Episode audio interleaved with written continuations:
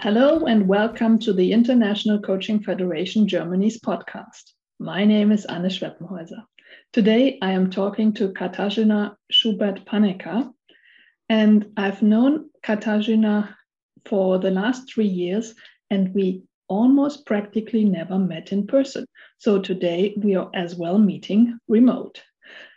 Welcome, Katarzyna. Welcome, Anne. It's my pleasure to see you again online. So thank you so much for giving us the opportunity to dig a little bit deeper into your main and hard topic. And before we do that, we just um, introduce you.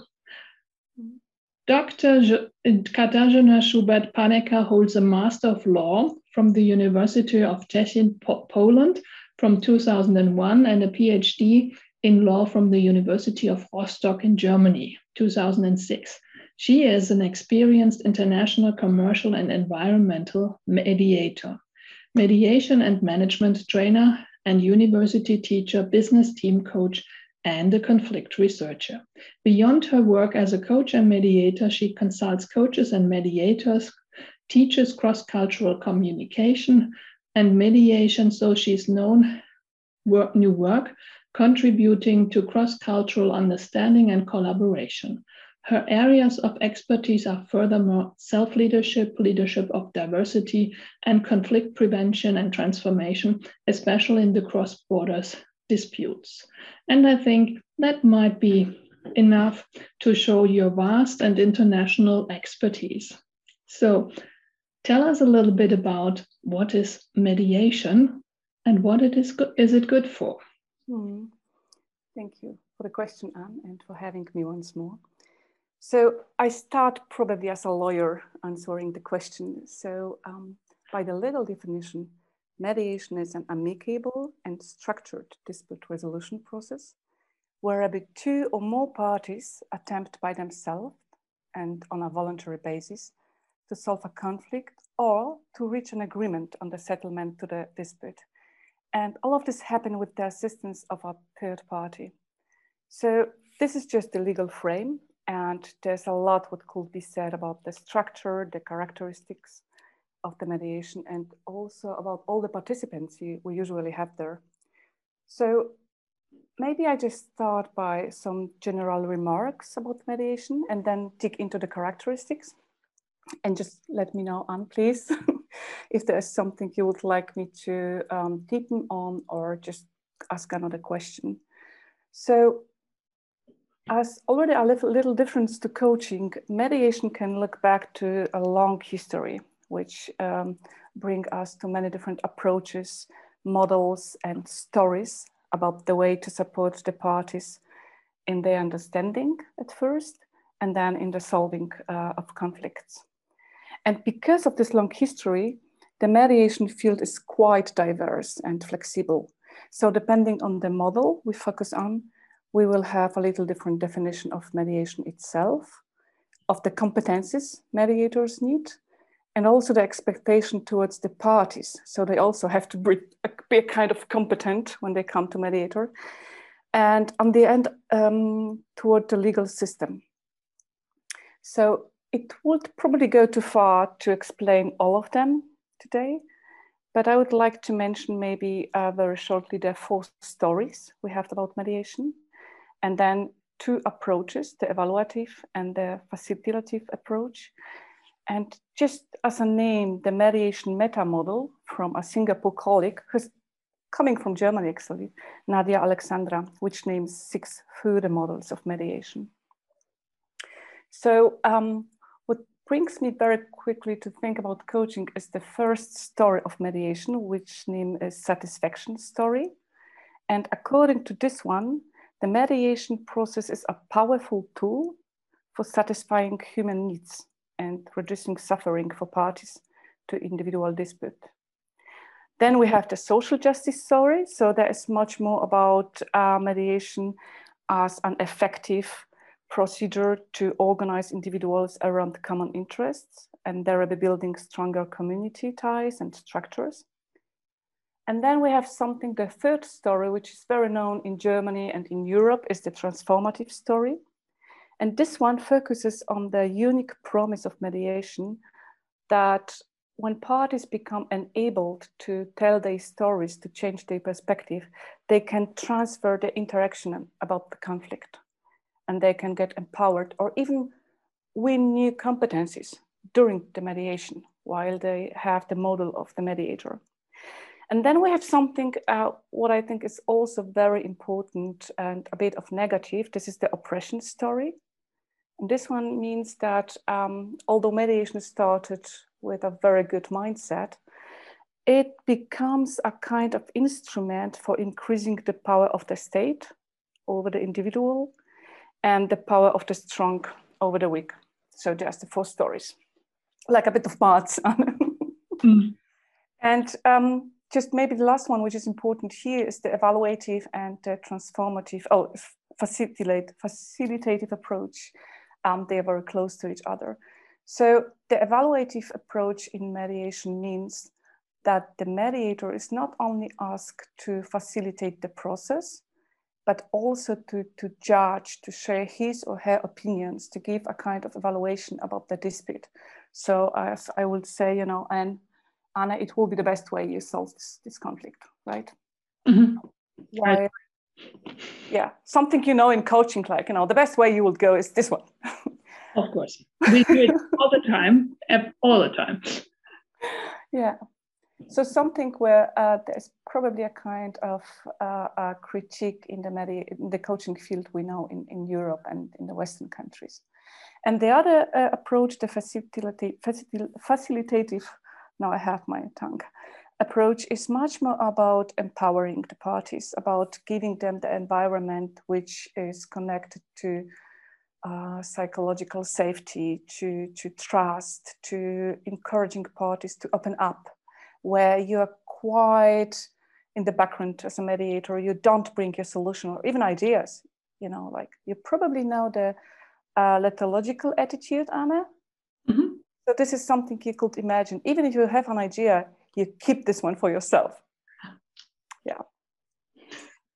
So, so this, this was, these are the two approaches, and you probably can imagine. So, I am actually curious. What do you know, or how do you understand mediation? Uh, but that the second one is something what we know in Europe mostly, also in USA and in Canada and in the countries where mediation started to grow in the 60s of the last century. So maybe before I go further to, to the regulation and stuff like that, would you share with myself, please, what, what do you think is mediation your understanding? I actually should ask before. so I, I I'm very amazed that there are four four stories behind mediation. I've never known that before, and so um, in my common understanding, there is a person that kind of facilitates conflict parties, like such like you started, and um, probably to to make it more clear and more practical for use. What are the principles and the rules of mediation. Yeah, yeah. So um, we have a handful of uh, principles of mediation, and they are given because mediation belongs to the so-known alternative dispute resolution procedures. We also know that this is the short name is uh, ADR, and we also know the explanation as amicable or appropriate procedures. So um, the rules, which I will explain to you in a second, they are here because of the proximity to the legal system. So this is something what we really have to recognize when we compare mediation and coaching. You are much closer to the regulations. And maybe I take a look at the European Union where we have a lot of regulation at the level of all member states. And then we have national regulation and also a lot of them in the institutions and associations we have in the in a single country. And I think I'm very amazed how how many different implementation styles and in interpretations of these regulations are there. But back to the rules. Um, the first one and very important, which is also included in the so-known European Code of Conduct for Mediators, is confidentiality. And this is actually a kind of essence of mediation. and we have a lot of research about that at this moment when the parties um, know that the information they share is not going to leave the room in which they work. At, at least it, it shouldn't leave the room. People open much more. So this is something called support the trust, the safe environment, which I have mentioned before. And parties go to be um, enabled by this confidentiality to work with each other. But this is also a tricky rule. So there are also situations where people misuse this one, but um, we can dip on that later if you're interested in. But confidentiality is very important. And the second um, principle is voluntariness. So I cannot oblige anyone to participate in a mediation, even a mediator. So also the mediator is enabled to say, um, I think I'm not competent enough, or I am not sure if this procedure is the best one for the dispute you have. So although this rule is very uh, like established, it is also controversial. And I know you're a team coach too, Anna. So you can probably imagine if you are in an organization and the leader is saying like, no, you have a team conflict and I would like to send you to a mediation, you don't necessarily have to be happy about that. This is not what voluntariness means. It's much more that you are not obliged to be there for all the time. And if you are not comfortable with the mediation, you can also leave the room. Um, and never ever you have to commit to something. So usually we have on the end of the mediation, mediation agreement, and no one can be obliged to commit to this one. And this is, this is also a funny rule because I remember one of my first mediations and it was with an orchestra. So we have been like three mediators for almost two days with I think about 35 uh, medians. This is the name, how we uh, name the parties. And one of them uh, didn't like to participate. And it was, of course, fine, but it, we invited him to be there in the room. It's a big room um, like orchestras used to have them. And the topic of the conflict was the volume of the instruments, because you know when you're uh, um, exercising for a concert, for example, it can get very difficult if you cannot hear even your own instrument. So this man was like um, for many hours aside in the room, and afterwards, probably because of the aloneness to being like on the side, he just came back to the group and started to contribute to the resolution. And I think this is, this is a sign of the voluntariness, how it could be meant. And then um, we have three more ideas or principles. The one is um, the third one, openness to results. So again, similar to coaching, you shouldn't know at the beginning what is going to be the result on the end. If you know, you remember Stuttgart 21, right? yes, of course. Yeah.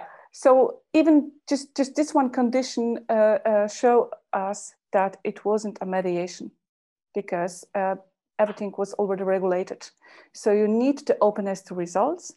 And what is also very important, you need the neutrality of the mediator. So I cannot have any kind of benefit if I somehow manipulate the space to, to bring party to this kind of agreement. So it has to be very free there. And this rule correlates with the mediator's independence.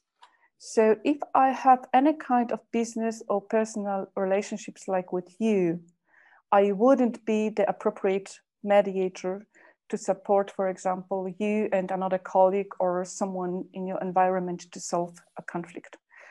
Um, I could do this by law if everything is like transparent, but you always have to recognize it is to recommend or it will be too tricky even for the other party. And the last one is the impartiality. And this is also an amazing um, role because you can do as a mediator your best that both and more parties, I usually work with bigger groups, uh, feel like accepted, affirmed by you and um, truly can open in the space. But you know, conflict are very stressful for us. So when we are in conflict, sometimes we perceive the behavior or inter the intervention as something where the mediator crossed the line of advocacy. So it's not only like I feel like I am impartial. I really have to check it, check it up with the client all over the time, and invite the parties to to um, let me know if they feel like, oh, oh, something is going to another direction. So th these are the rules, very shortly. very shortly, and and I think this is uh, the rules in a nutshell. And um, you are coach as well and we have known each other in a course of, where there was some, uh, the topic of uh, coaching so what do you think is the main significant difference between being a coach and being a mediator mm-hmm. yeah uh, preparing for our conversation, I was thinking, ah, I see only what we have in common. what, where is the difference? So, um, and I, and I at least I have found four of them. And I think the one is the um, proximity to the legal system, which I have mentioned. So when I work as a mediator, I have a lot of rules I have to recognize. I have to be very kind, very aware about where are the lines which I cannot, uh, you know, cross because it will be difficult according to impartiality, neutrality. But also the mediation agreement differently to the, to the result of a coaching can be legitimized and enforceable, which make you also responsible in the legal system. And you have to at least have a bit of knowledge about that, a kind of orientation.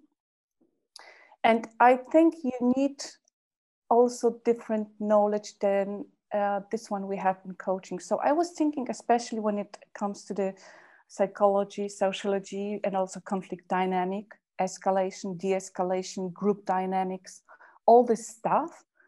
And also the cross-cultural competence, which we also have in coaching. But when we think about conflicts, we, we are socialized in so many different ways. You know, uh, I'm from 20 years in Germany now. And coming from Poland, I, I can just say there's a lot of uh, uh, um, a lot of space where we are very different. Like you know, saying I, I can re even remember our both friend who said to me, "Oh, I am irritated by something," and I was so scared. I made someone irritated by my behavior is something what you wouldn't say at first in Poland. So the way how parties um, talk or think about conflict are very different. And you need much higher awareness about these uh, cultural differences, but also the ability to let them go. So I am not uh, the one who will say like, you know, in Germany, we all like this and do and don't, but much more to have an idea about something and then to let this idea go and not to culturalize. It's what we say in the culture studies, culturalize something like saying, you know, because you are coming from this country and you are in this age, you probably will behave like this way. So uh, this, this point. And uh, according to our bots um, main workplace, the organizations, I think also organizational development, all this uh, knowledge about how uh, people work within organizations is also important. And then um, what I don't do as a coach, and I very often do as a mediator, I have to write proposals, very long sometimes, you know, it's like uh, conceptualization of procedures. It's like where you have many pages, how you can imagine to support an organization. And sometimes I also write the statements for the public. For example, in an environmental issues, you need to include the public too. So this, these are the differences. And the last one, I think, is uh, the field of application. There are also, there are overlaps, but there are also like, you know, neighbor conflicts or child abduction, custody. They are probably issues you're not talking about in coaching, or maybe you know something different. I, I don't. So this will be, yeah. Thank you. Thank you. So these are these are the the differences, and I just wonder um, in which of those two roles, coach or mediator, or probably a different one do you feel most comfortable? I love this question because I was thinking about this one.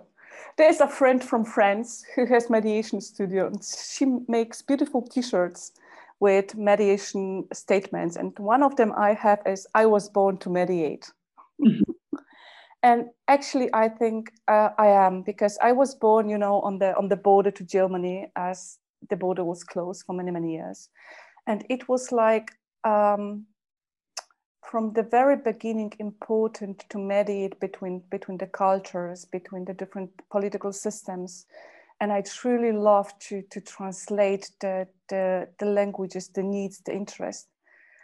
And at the same time, I enjoy coaching, which is just from my humble perspective, uh, much lighter. It's uh, mediation is stress. You know, conflict is stress. People are, are in a big hard situation mostly. So it's nothing about like being delighted at least through many stages in the process. While coaching is like motivating empowering like giving the, the good energy this is something what you not necessarily find in a mediation at, at the first stage. So yes i love to connect all of but the bot you know and not only them but um, i am probably mediator first Okay, and um, you just mentioned what they have in common. Yeah. Um, so parts of the competencies or parts of the the skills that are used or needed. So yeah. what have them in common?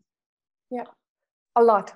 Actually, you know, the the the whole attitude I think is very similar. The humanistic view, the idea of being responsible for ourselves and for others, like sharing is caring, and um, so the way to support people in respect to their diversity, to their own parts, to differently maybe to, con- to consulting, to just open the space and just to trust that my my client or my counterpart they are able to grow and it's enough to to open something and the ask special questions to, to help them to go there. So um, I actually took a look at the competencies from ICF because this is something which is really greatly worked out and updated now, which we can use for both fields. And I think um, maybe, maybe if we pick some of them um, from the list we have is like the ethical guideline, uh, guidelines. They are very important both procedures and to be um, to have their own integrity is important, I think, for coaches and for mediators. But to be honest, I think mediators could improve the uh, um, attention on this point during the mediation training. So we, we, do, but I know that many mediation trainings much more focuses on um, on the uh, competency to lead the process. Mm-hmm. So the, the integrity of the of the coach or of the mediator, and the whole structure is also quite similar. There are some differences, but both professions start to meet an agreement and to build the trust with the clients, to build the rapport, and then we ask many questions. Coaches maybe paraphrase less often than mediators have to because you have many parties, you have to translate a lot. And then we come to, the, to a kind of conclusion, which is mediation agreement or the results in coaching. So I think all the competencies which are connected to, to communication, listening, being present, um, taking care for the parties, questioning powerful questions, uh, asking powerful questions. Um, these are very important in, in, in, in, in two in the professions. Yeah. So that sounds like a little bit okay. If you are a coach right now, you probably need to expand into mediation like this mm-hmm. and that. Um, so you just mentioned as well um, when coaching is more appropriate to use as in, in regard to mediation and when mediation is more um, appropriate to, to, to use. So how, what do you think, how, how could the two, two um, modalities um, inform each other or support or influence each other's? Mm-hmm, mm-hmm. Yeah. Mm, to answer the question, I would like maybe to, to underline the difference which we have in the in the um, in the idea of conflict itself. So probably in nine to 10 cases of mediation, we, we talk about conflicts, which is not necessarily when you have mediation, uh, coaching. So probably in all the situation where parties are open enough to collaborate at least for a while, to listen to each other with the support of the mediator, and they have a conflict or at least a decision which has to be made and there is some some kind of of uh, willingness but there is also maybe a proximity to legal system like when it comes to succession or where it comes to custody or where it comes to b2b conflicts disputes. Then i would probably ask mediators. While coaches i would take when it's much more about development. So something like you know um, mediation is a kind of curative procedure. So we jump in where conflict is already there, while coaching and also team coaching, because these two are much closer, team coaching and mediation. I will probably take into account when I would like to develop the skills of my team members. I would like to increase a new vision or adapt to any situation we have in the globalized market. Um, like now according to the to the to, to covid and all this virtual work all of the stuff the digital leadership and things like that. So it doesn't have to be necessarily the conflict there. Um, but if conflict is there i would probably take someone who has at least a bit of knowledge here. Mm-hmm. yeah. Does it answer your question so far? Yes and um, perhaps um, you can frame this question as well what are the limitations of mediation or coaching as well? So i suppose that there are probably situations where neither is appropriate. Mm-hmm, mm-hmm. yes. And now you ask about my philosophical approach where i uh, uh, try to answer some questions like reflecting and writing about it. So my biggest critique about both is that we tend to uh, teach or train people to cope with something instead to help them to critique the system. An example, when I have a young woman who is a foreigner, for example, in Germany, um, very knowledgeable and very tough uh, client, and who has to go to coaching because of the structural difficulties, um, then I wonder if this is the best way. So I, I, I, do my best with her and with the organization to support her how to cope with the given situation. But I think the system needs also to be reflected. And if I see something where the company wouldn't be open to change something in the structure, I would probably uh, discuss it in a different way and um, maybe just invite to reflect on that if coaching is the best way to deal with something. And then we have what something what you probably know this idea of self-optimization. Mm-hmm. Yeah. So um, as I am a mother and a university teacher, I also see what what happened to the youngest, and sometimes I am a bit like worried because it's not anymore about feeling and increasing uh, the you know the visions and dreams it's about functioning. So i will probably invite coaches and mediators to be very careful when they clarify the goal and the, the coaching agreement and what it's about. And if the goal of coaching is something what is helpful for the client also as an individual or, or it is just something to, to become even more effective even working longer hours and all this stuff. Um, but this is also tricky because, you know, then the question appears how much of ourselves can come into the process, right? So this, this will be about coaching and about mediation. I think when parties are now open and willing to, to cooperate, when there is no idea about anything in common with the other party, um, then I am afraid it's not worthy to, to do that. It's much better when I think about custody, for example, and this cross-border issues where a child is like, we have this parenting kidnap of children. And then um, there is a Hague Convention where we can mediate the case within six weeks before the judge make a decision about what's going on with the child, which is very helpful. By, but some of the cases, they are so escalated uh, that it's not appropriate to, to mediate them. So this will be uh, an issue. And another case which I also uh, had already and said no to this one is when the mental disorders are very significant.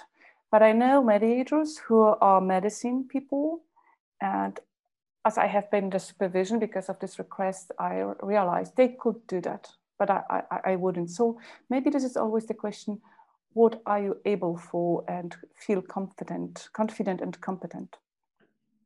Yeah.